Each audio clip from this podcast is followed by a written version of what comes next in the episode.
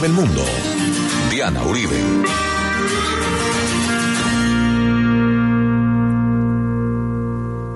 Buenas, les invitamos a los oyentes de Caracol que quieran ponerse en contacto con los programas, llamar al 302-9559, 302-9559 o escribir a info arroba la casa de la historia punto com, info arroba la casa de la historia punto com, o consultar la página web www.lacasadelahistoria.com, www.lacasadelahistoria.com o las redes sociales, el Facebook y el Twitter. Hoy vamos a ver desde el retorno de la democracia hasta el corralito, una dura historia política en la ciudad de la furia. Soda Estéreo,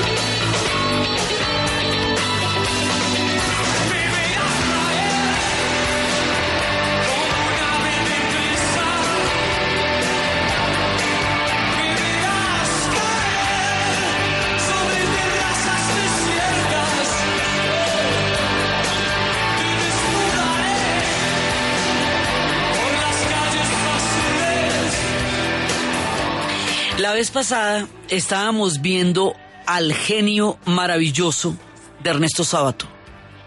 Y estábamos viendo cómo él se conecta con la conciencia y con la realidad de la Argentina desde las diferentes historias, desde los tiempos de las guerras civiles, pasando por ah, todo lo que va a ser el movimiento de conciencia de la comisión de Nunca Más, de la, verdad acerca de la dictadura, y cómo él va a escribir ese documento de Nunca Más y va a ser el director de la CONADEP, que es la Comisión para la Investigación de los Desaparecidos durante la dictadura, y cómo a través de él volvemos a situarnos en la política de la Argentina. Argentina tiene un contraste entre una cultura formidable, cada vez más maravillosa, llena de una gran cantidad de riquezas y elementos que vamos a seguir abordando eh, porque es una es, es inacabable digamos lo que lo que Argentina produce en literatura. Ya lo vamos a- ya los ya lo vimos. Después vamos a ver en cine. Después vamos a ver o sea una una cultura de marca mayor es la cultura argentina, pero la política, ¿qué le digo yo? La política es muy tenaz.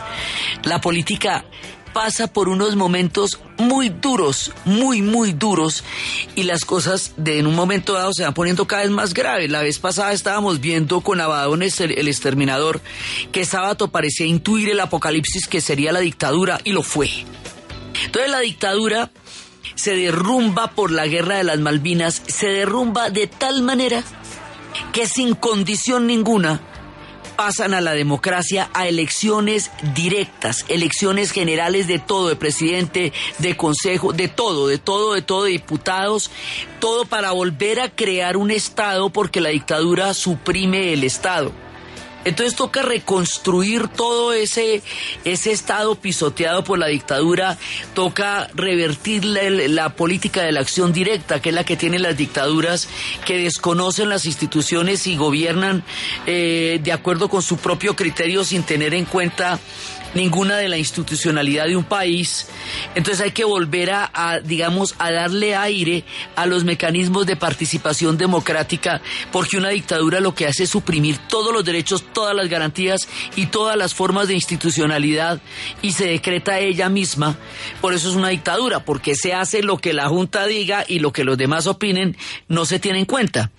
Entonces, el retorno a la democracia significa, por un lado, volver a revivir toda la vida institucional y significa eh, también hacerse cargo de este país tan dolido con las heridas abiertas. Entonces ahí va a haber elecciones generales y en esas elecciones están enfrentados dos. El Partido Justicialista le hace peronismo, sí, que todavía existe y seguirá existiendo, eh, y la Unión Cívica Radical por la Unión Cívica Radical frente al Partido Justicialista va a ganar Raúl Alfonsín. Y Raúl Alfonsín es el que va a hacer el retorno a la democracia. Él le va a ganar a Italo Luder. Y lo que dice Raúl Alfonsín es que él va primero que todo a castigar a los generales responsables de la dictadura. Esa es su promesa de campaña y a crear condiciones vivibles para los argentinos. Dice, con la democracia se come, con la democracia se educa, con la democracia se vive.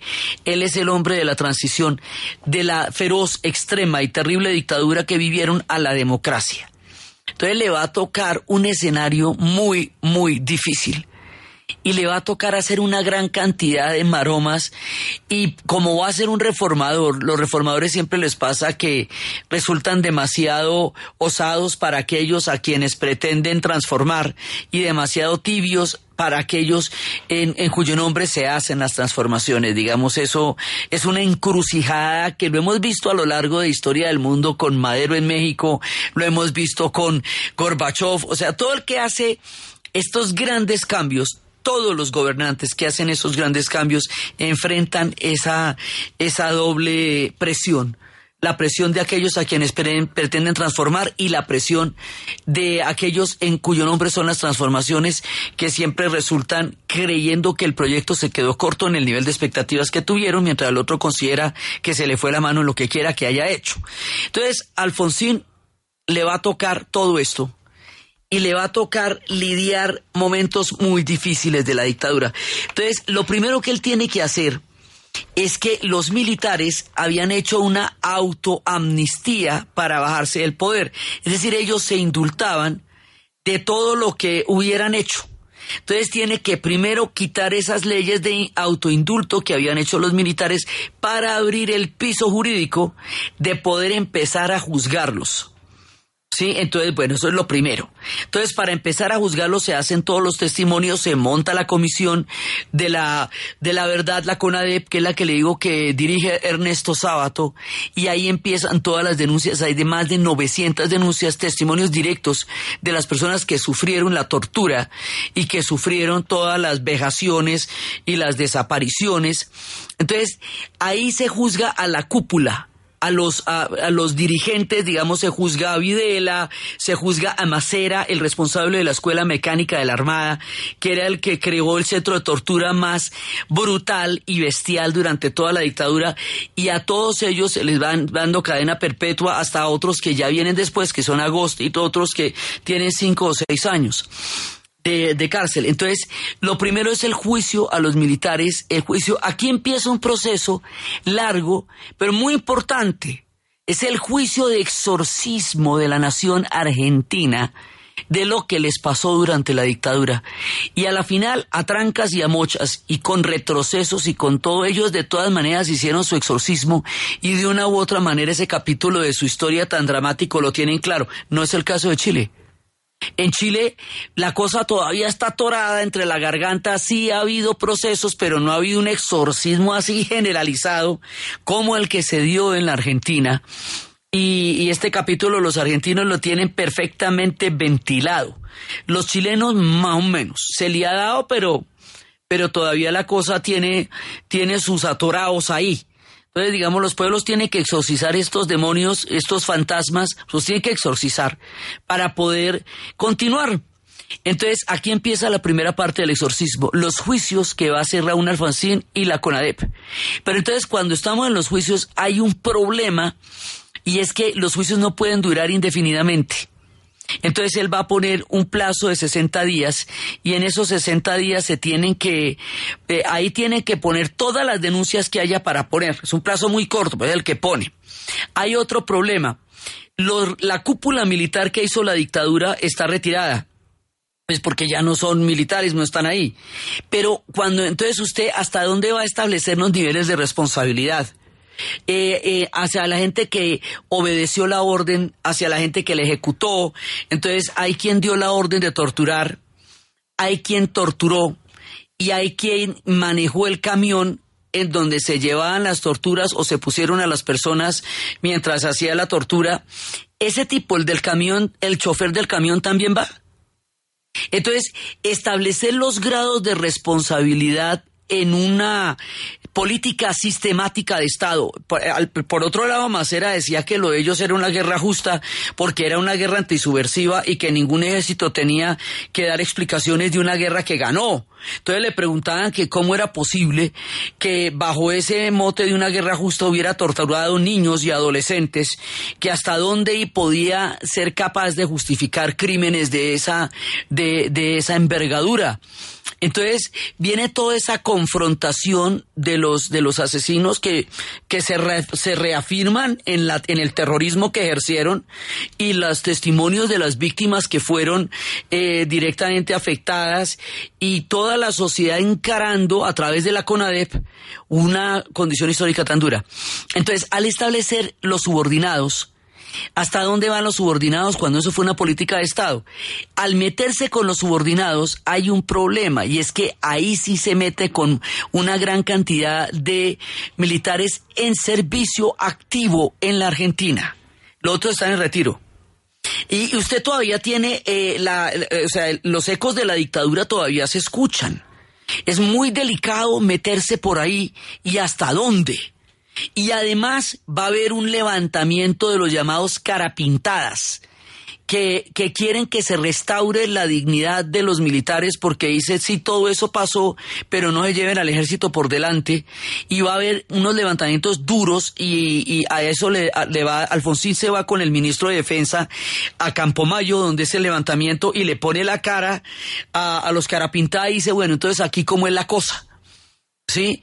Entonces, eh, gracias a, su valor, logra logra, digamos, como parar el levantamiento. Ellos no pretendían hacer un golpe de Estado, sino restaurar la dignidad del ejército, porque el ejército había quedado muy desprestigiado después de todo lo que había pasado durante la dictadura. Entonces, en ese momento, pues él hace, pone los 90 días y, y, y traza una raya hasta aquí. De aquí para adelante, no vamos a juzgar más porque de aquí para adelante vamos a declarar obediencia de vida.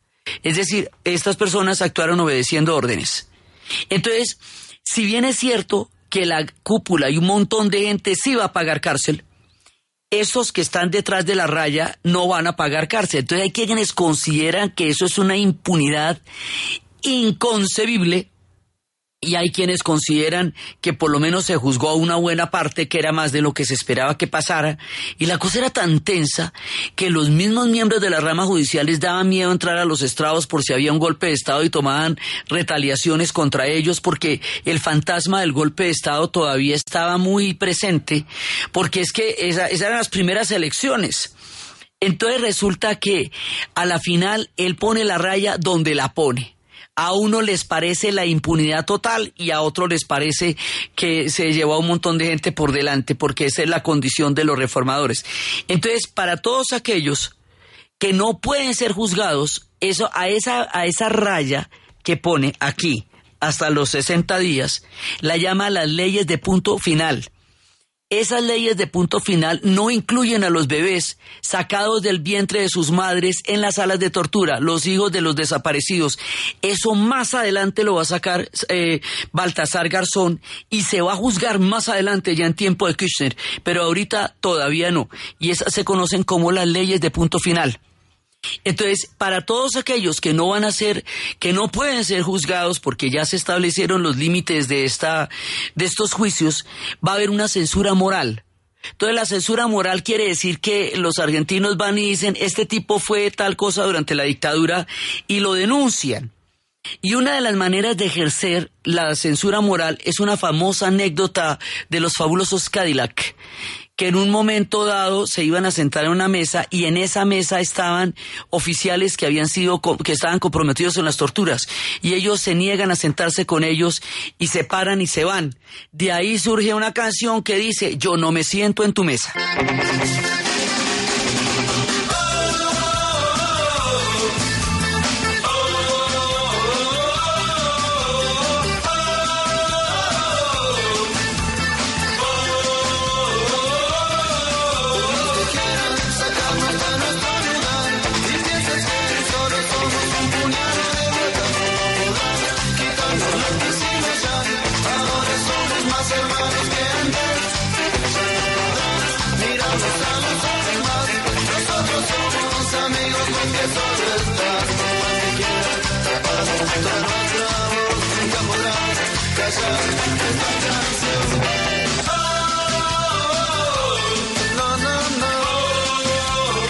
Canción que la habremos bailado miles de veces con ese ska tan sabroso es un juicio moral a los de la dictadura. Yo no me siento en su mesa porque usted es un torturador. Eso dicen los Cadillacs. Los Cadillacs las cantan como cantaron Matador, mal bicho, o sea, porque aquí el rock empieza a cantar lo que pasó paralelamente a la CONADEP. Cuando están los informes de los desaparecidos, los Cadillac están cantando lo que pasó.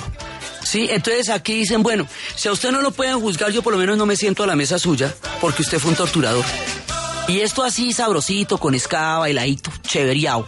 Sí, pero pónganle cuidado que lo que le están ahí es cantando todo el proceso que está viviendo la Argentina en ese momento. Entonces, eso es lo que le toca a Alfonsín. Es muy delicado el tema. ¿Hasta dónde? ¿Cómo? ¿Cómo se establecen las responsabilidades cuando fue un terrorismo de Estado? Entonces, en ese momento también él va a tratar de nivelar la economía. No puede va a tratar de restaurar condiciones de vida y no puede, se le dispara la inflación, empiezan los problemas de la deuda que se van a ir multiplicando hasta, hasta llegar a ser la moratoria de la deuda. Entonces, o sea, hay cosas que, que logra, pero hay cosas que no va a poder lograr. Entonces él logra los juicios hasta donde los pudo hacer, ¿sí? Con todo lo que significa, con todo lo que significa eso.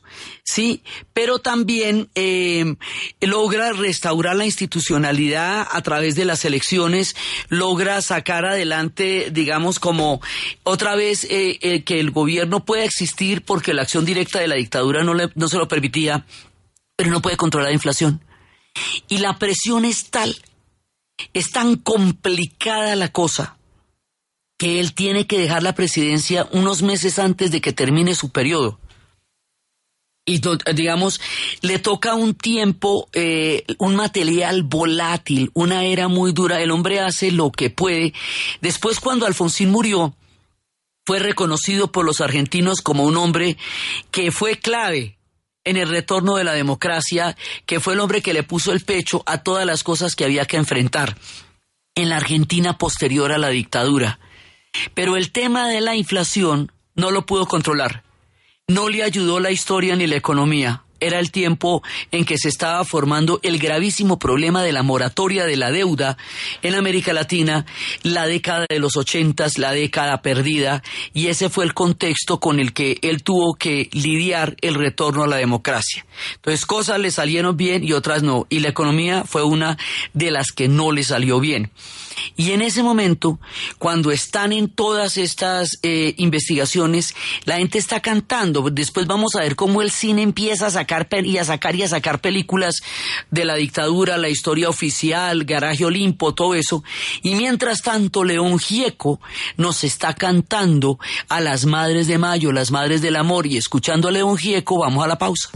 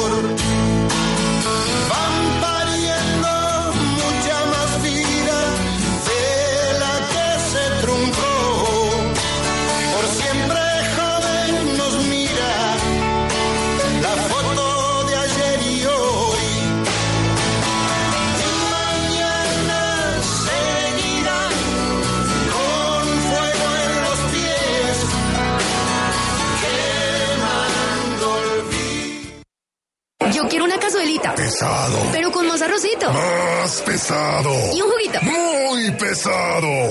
Quítate la pesadez de encima y siéntete más liviano con Lino Fiber. Fibra natural para tomar todos los días y mejorar tu proceso digestivo. Sin laxantes, sin azúcar y no contiene gluten. La naturaleza es sabia y Lino Fiber lo sabe. Encuéntralo en puntos naturistas. Un producto de laboratorios Cofarnat, aprobados por la naturaleza. Apetifor, producto natural. Apetifor mejora tu apetito. Apetifor mejora el apetito en niños y adultos. Calidad Natural Freshly. En productos naturales la primera opción. 11 de la mañana, 28 minutos en Caracol Radio. Punto naturista. Gracias. Tiene Digestar Jalea con acción laxante, suave, blanda y placentera de Laboratorios Natural Freshly. Sí, señora. Tenemos la línea Natural Freshly. Digestar cápsulas Forte y Digestar Fibra. Para otras afecciones, Apetifor. Venas Full, Gasof y Finacid. Y Freshly Pausia cápsulas y Fibofor fibra con probióticos. Naturalmente. Natural Freshly. Tratamientos científicos con productos naturales. En productos naturales, la primera opción. Con el sello del Instituto Farmacológico Botánico.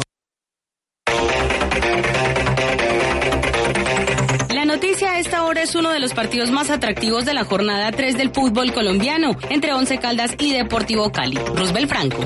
Con varias novedades en su plantel titular, Once Caldas ya está listo para enfrentar a las 3 de la tarde al Deportivo Cali en Palo Grande. Sergio El Tiburón Romero será titular en reemplazo de Óscar Estupiñán, mientras que a José Luis Moreno, expulsado en el partido anterior, lo reemplazará el debutante José Ramírez. expectativas bastante altas de poder tener una buena tarde, un buen partido, empezar eh, a sumar y más de local. Esto nos ha costado bastante. ahorita tenemos una muy buena oportunidad de local contra un gran rival, poder empezar a sumar. Los 11 titulares para el importante juego de esta tarde del Blanco Amado de Colombia serán José Fernando Cuadrado, David Gómez, Marco Acosta, Jonathan Muñoz, José Ramírez, Julián Guillermo, Jaime Córdoba, Dani Cure, Michael Ortega, Luis Sinisterra y Sergio El Tiburón Romero.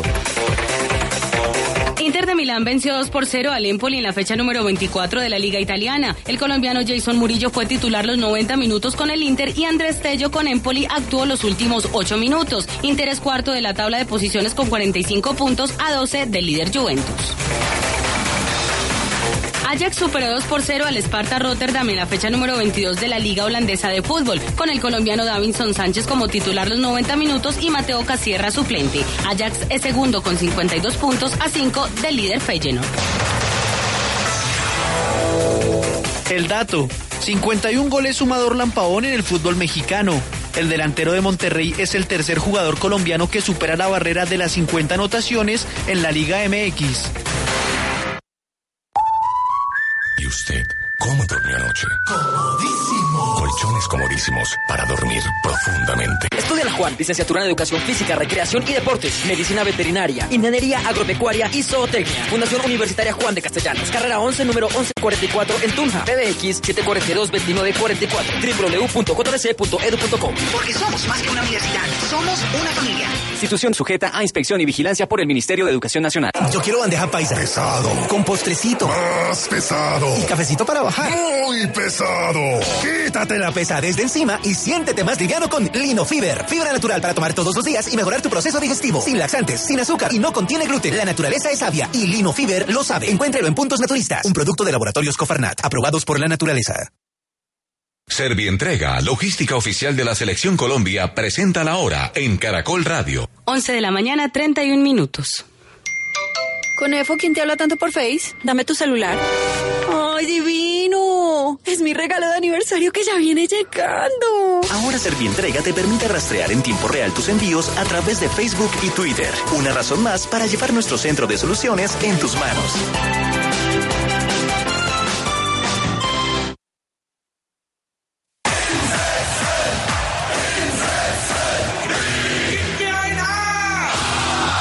Voces que retumban más que las demás.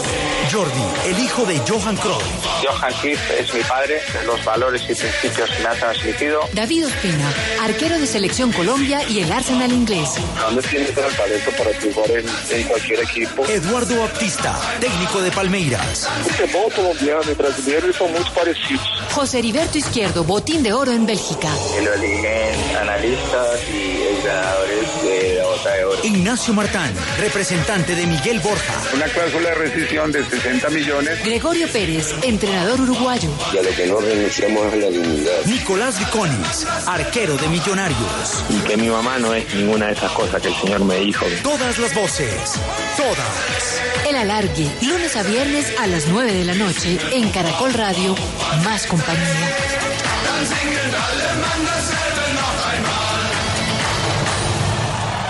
Todo fue a mis espaldas. Todo fue a mis espaldas. Si fue a espaldas de él, imagínese a las mías.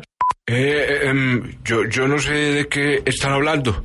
Todo fue a mis espaldas. A mí no me miren. Todo fue a mis espaldas. No, pero qué falta de originalidad. Ese chiste es como de hace ocho mil años. Ok, bueno, sin exagerar. El chiste es como del 95. Invéntense otras frases nuevas. Retratos de la realidad nacional, pero con el humor que nos caracteriza. La Luciérnaga 25 años, un show original lleno de imitaciones. Lunes a viernes, 4 de la tarde, aquí en Caracol Radio, más compañía.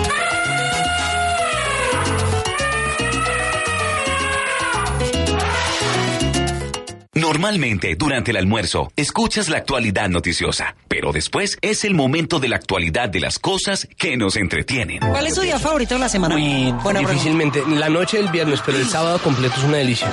Porque es despertarse tarde y saber que usted se puede dormir tarde porque no hay que levantarse temprano. Hablamos de tendencias, de cultura, de las raíces que nos engrandecen. Lo que sabemos hacer. A lo que vinimos, maestro.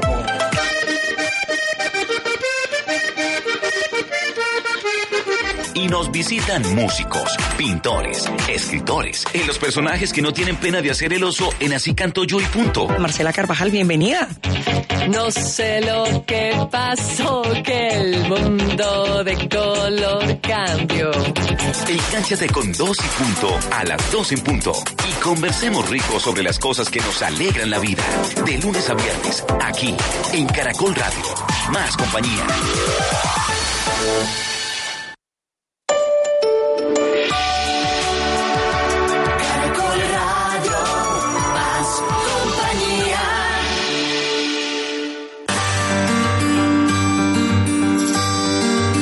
Historia del mundo. Diana Uribe.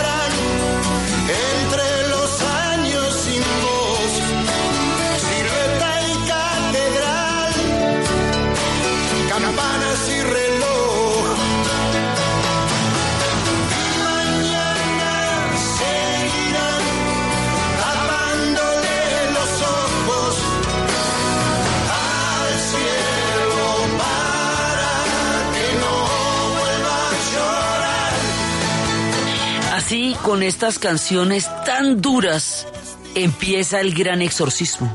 Que les digo, va desde el cine, la música, los juicios, un pueblo enfrentando y encarando su historia y su dolor hasta que pueda salir al otro lado de esa pesadilla tan brava que fue la dictadura.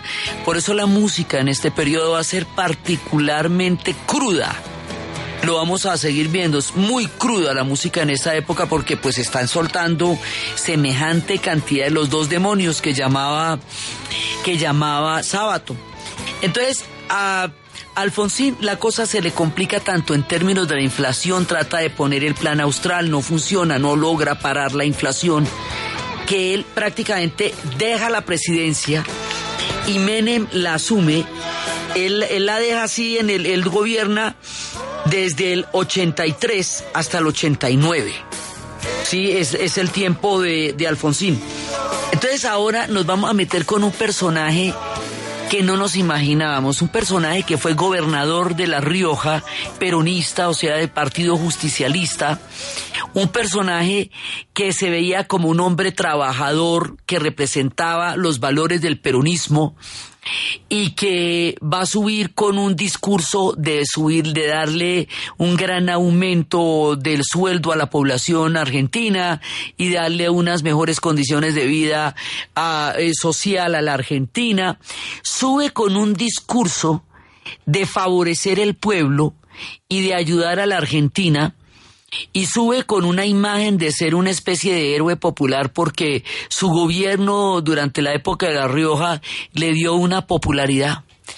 Óigame, y sube este man y se vuelve todo lo contrario y arranca a privatizar ese país y privatiza todo, todo, todo, todo. O sea, hace todo lo contrario a lo que dijo que iba a hacer y además se vuelve jet set y se dedica a se dedica a, a jugar golf, saca a la esposa y a los hijos por una por una pelea de la Casa Rosada, se llena de chicas, juega al fútbol con Maradona, se vuelve un personaje jet setero eh, una Barbie de colágeno decían en sus peores momentos los críticos más terribles y este hombre se vuelve un fenómeno inesperado en la historia de la Argentina. Nadie se imaginaba que este tipo iba a hacer todo eso y entonces indulta, indulta a todos los que había condenado a Alfonsín. O sea, todo el proceso que acabamos de describir este lo reversa, lo patracea y los indulta. Y vuelven y salen. Después volverán a ser juzgados en tiempos de Kirchner y ahí serán juzgados también por los hijos de los desaparecidos, los bebés sacados de los, de los, de, los campos de tortura a partir de la intervención de Baltasar Garzón y efectivamente cumplirán las sentencias. Pero eso, eso sucederá después, en el tiempo después en la era de Kirchner. Por ahora, todo lo que había hecho Alfonsín, este lo deshace.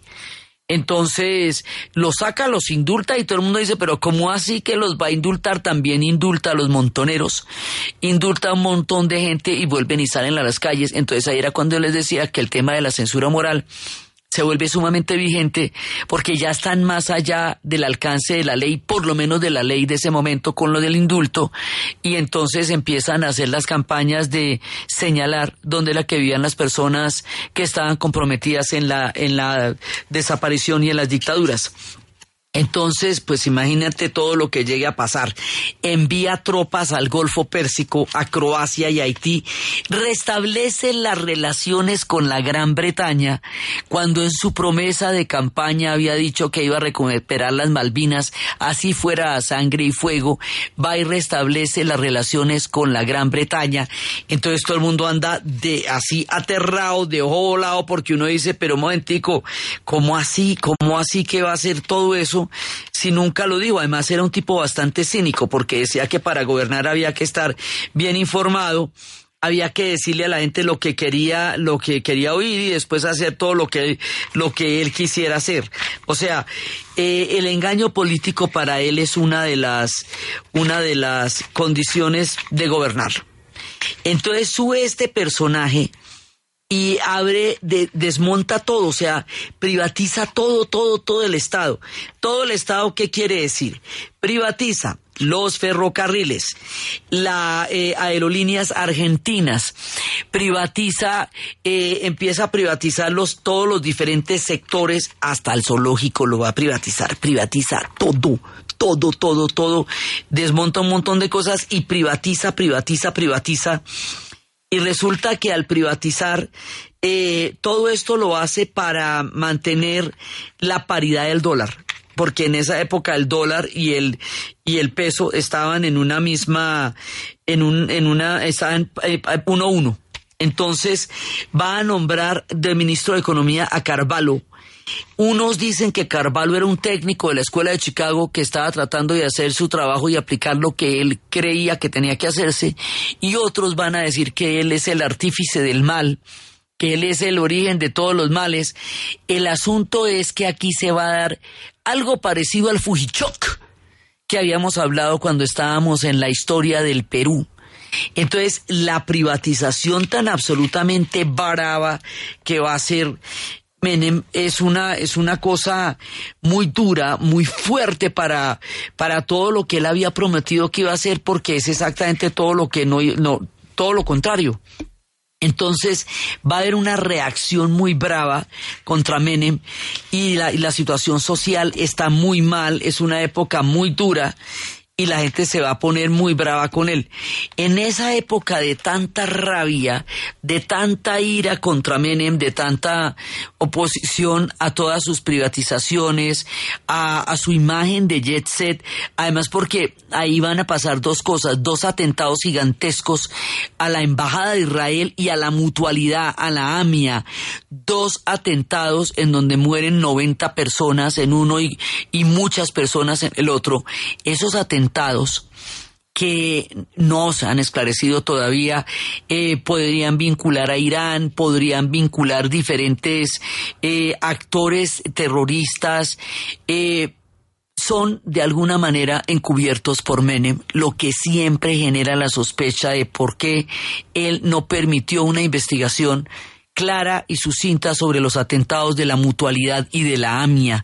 Eso todavía, eso todavía está en el aire y todavía hay muchas cosas que no quedan claras de eso. Entonces el hombre tiene una gran cantidad de puntos en contra y este tema de la privatización y este tema de la de esa imagen tan tan o sea, esa frivolidad en un momento tan delicado de la historia de la Argentina le vale la bronca de unos sectores que se van a sentir muy mal con él y esa bronca nos la expresa un músico argentino que se llama Bersuit Bergarabat y vamos a escuchar un pedacito de lo que se sentía en las calles y en el ambiente rojero de lo que era el gobierno de Menem.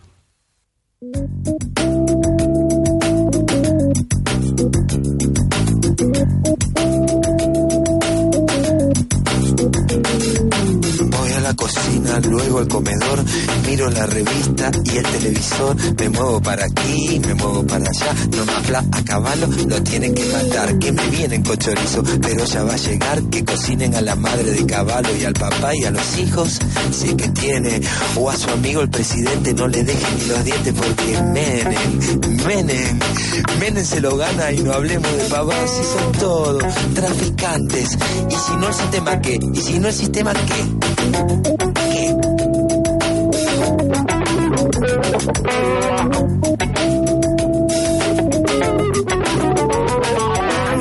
Se mantienen con la plata de los pobres, eso solo sirve para mantener a algunos pocos. Transan, venden, y es solo una figurita el que esté de presidente, porque si estaba Alfonsín, el que trae es otro giso, todos narcos, de los malos.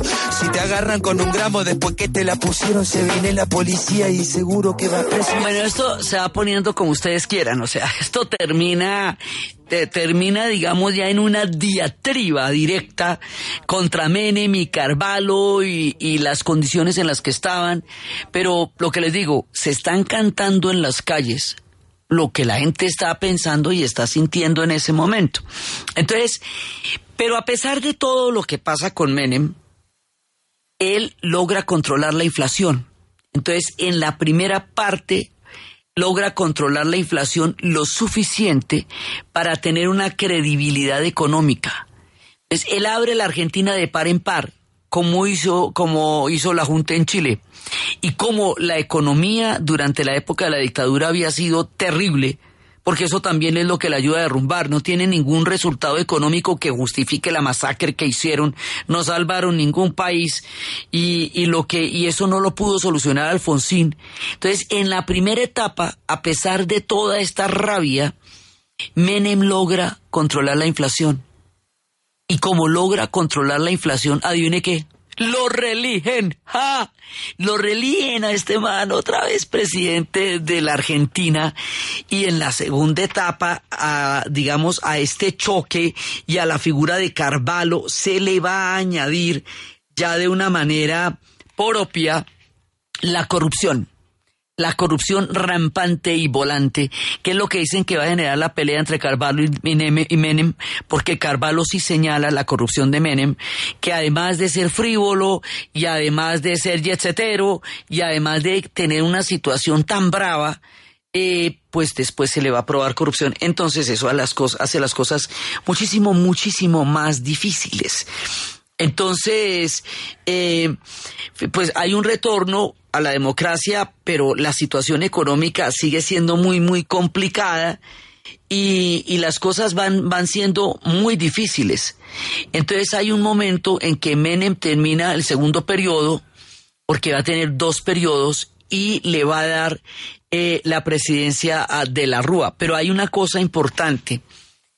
En la transición entre Alfonsín y Menem es la primera transición democrática en todo el siglo XX de la Argentina. Es la primera vez que llaman elecciones, van y votan y sube un candidato y sube y gobierna y lo dejan gobernar. O sea, a pesar de lo crítica de la situación y a pesar de que Menem cuando recibe pocos meses antes la- del final del periodo, la presidencia de parte de, de- Alfonsín dice que le dejaron la casa incendiada se presenta como un salvador y es exactamente todo lo contrario y lo que hace es que deja que eh, los capitales y el mercado libre miren a ver cómo hacen. Entonces, pero a pesar de todo, esto se hace democráticamente. Y a pesar de todo, no va a haber golpes de Estado que interrumpan estos procesos. Entonces, estos ya son los problemas de la democracia. Pero aquí ya no hay desaparecidos, ya no hay torturas, ya no hay una persecución de un organismo del Estado que esté persiguiendo a la gente. Entonces, son otras condiciones, no son fáciles, pero son democráticas. Y de todas maneras, el que haya o no haya democracia significa que la gente pueda salir y protestar y hacer canciones como las de Bersuit Vergarabat, sí, y decirle lo que quieran y lo que le provoque, o que la gente no pueda hablar porque la torturan y la desaparecen y la censuran. Eso, digamos, es, usted lo puede ver por donde quiera. Usted dice, bueno, la, la economía no mejoró y esta gente se fue al desastre. Eh, y entonces, ¿para qué la democracia? O usted puede decir, a pesar de toda la, eh, la gravedad de la economía de la Argentina, ellos sí recuperan la democracia y recuperan todo el valor de esa sociedad cultural que había estado tan amenazada en tiempos de la dictadura. Entonces es una época súper fértil en términos de música, de cine, de escritura, de todo, porque la palabra retorna a las calles de Buenos Aires. Y estas cosas pasan a la vez. Entonces, después de que Menem va a terminar, bueno, ya aquí empezamos a trabajar con el proyecto Mercosur. Que es muy importante porque Argentina asume la condición histórica latinoamericana y empiezan a, a, a- buscar, digamos, lo que después va a ser ya la consolidación de, de, una, de un pacto con Brasil y un pacto con Uruguay que va a ser el Mercosur, como el- un pacto regional muy importante en América Latina que poco a poco rendirá sus frutos. Por ahora es un proyecto que después va a tener frutos importantes. Entonces todo esto está pasando en el panorama de la Argentina. Pero hay un momento, hay un momento después de Menem cuando sube de la Rúa, es decir, del 99 al 2001, en que nos pasa una cosa gravísima, gravísima, de toda gravedad. Resulta que se rompe la paridad entre el peso argentino y el dólar. Toda la plata que se recaudaba de las privatizaciones de todos los sectores de la Argentina, de todos, se hacía para mantener la paridad entre el peso y el dólar. O sea, para mantener un cañazo que no se podía mantener por mucho tiempo, como las familias que fueron muy ricas en otra época y ya no tienen esos ingresos, pero sí mantienen el mismo nivel de vida que tenían antes. Entonces en algún momento va a reventar. Entonces esto es un artificio que hizo Menem que se le vaya a estallar en las manos en algún momento y cuando le estalla en las manos es que sube de la rúa y cuando se rompe la paridad entonces van a empezar a declarar una cosa que se llama el corralito. Y el corralito significa que los argentinos de un día para otro no pueden sacar la plata del banco. Es decir, su sueldo, usted va a cobrar el sueldo y no le van a dar el sueldo suyo. Lo que le van a dar son unos papelitos que pueda cambiar donde se lo reciba. Pero lo grave, lo verdaderamente grave, que es lo que le cae de la rúa encima, es que a los grandes capitales financieros de la Argentina les avisaron que iban a hacer un corralito y que iban a impedir que la gente sacara plata de los bancos. Es decir, los grandes capitales alcanzaron a sacar el dinero porque fueron avisados previamente. Quiere decir que el corralito le va a caer a la clase media, le va a caer a las pensiones, a los salarios, le va a caer al de la tienda de la esquina, le va a caer a la señora que tenía su pensioncita que le dejó su marido o que ella tenía en retirarse, le va a caer al pueblo argentino. Y el pueblo argentino se va a rebotar y se va a rebotar de qué manera y empiezan a hacer cacerolazos, cacerolazos en todas las calles de Buenos Aires, se desploma la economía, la inflación se dispara de una manera increíble. Eso llegaron a ser primero al 600% del de, de la inflación y luego al 3000% del- de la inflación. En una época tuvieron que eliminar los taxímetros porque no les cabían tantos ceros a los taxis. Se desploma la economía y esto se va abajo y el Fondo Monetario Internacional empieza apretar muchísimo. Fontana Rosa decía, la relación entre la Argentina y el Fondo Monetario es un tira y afloja. El fondo tira y la Argentina afloja. Entonces, eh, son una época de todos los chistes de ese humor argentino, sí, porque decían que China se metió al capitalismo. Dice, sí, pues hay que tener cuidado porque al capitalismo se puede entrar como China, pero se puede salir como Argentina. Y había toda clase de chistes en esa época del corralito. Y los bancos empezaron a ser cubiertos por, eh, por láminas de latón, como las que se ponen en las obras, eh, porque la gente los agarraba a martillazos. Las vitrinas de los bancos las agarraban a martillazos. La gente tenía, los empleados bancarios tenían que entrar escoltados. En las, en las, en estas eh, láminas de latón se ponía eh, chorros, que significa ladrones un estallido social de proporciones inimaginables va a ser el Corralito 2001 y en ese momento además pasa una cosa, está, como se desploma la economía, es muy barato ir a la Argentina, como nunca antes lo había sido durante la época de la paridad del dólar. Entonces ahí es cuando todos los colombianos vamos a la Argentina, cuando todos los ecuatorianos van a la Argentina y es cuando la Argentina queda cerquítica. Argentina se vuelve parte no solamente a nivel cultural, que siempre lo ha sido, una influencia fundamental en nuestra cultura, sino geográficamente muy cercana. Es ahí cuando empieza, digamos, como esa, ese acercamiento ya muchísimo más eh, próximo con la Argentina que hoy se mantiene y hoy existe. Por eso hay más de 10.000 estudiantes colombianos en la Argentina en este momento. Pero el estallido social es de proporciones increíbles. Entonces, después de esto, va a haber una transición de Dualde y después va a, haber, va a venir la era Kirchner, en donde las cosas mejoran sustancialmente porque va a haber un repunte de la economía y él va a volver a, a establecer los juicios. Y es una era en donde se les va un poquito mejor las cosas que eso la vamos a ver después un poco mejor las cosas, la manera como ellos de una u otra manera van a salir de aquí. Entonces, pero estos años, desde el retorno a la democracia hasta el corralito, son años bien pesados, años de exorcismo, inestabilidad económica e inquietud social.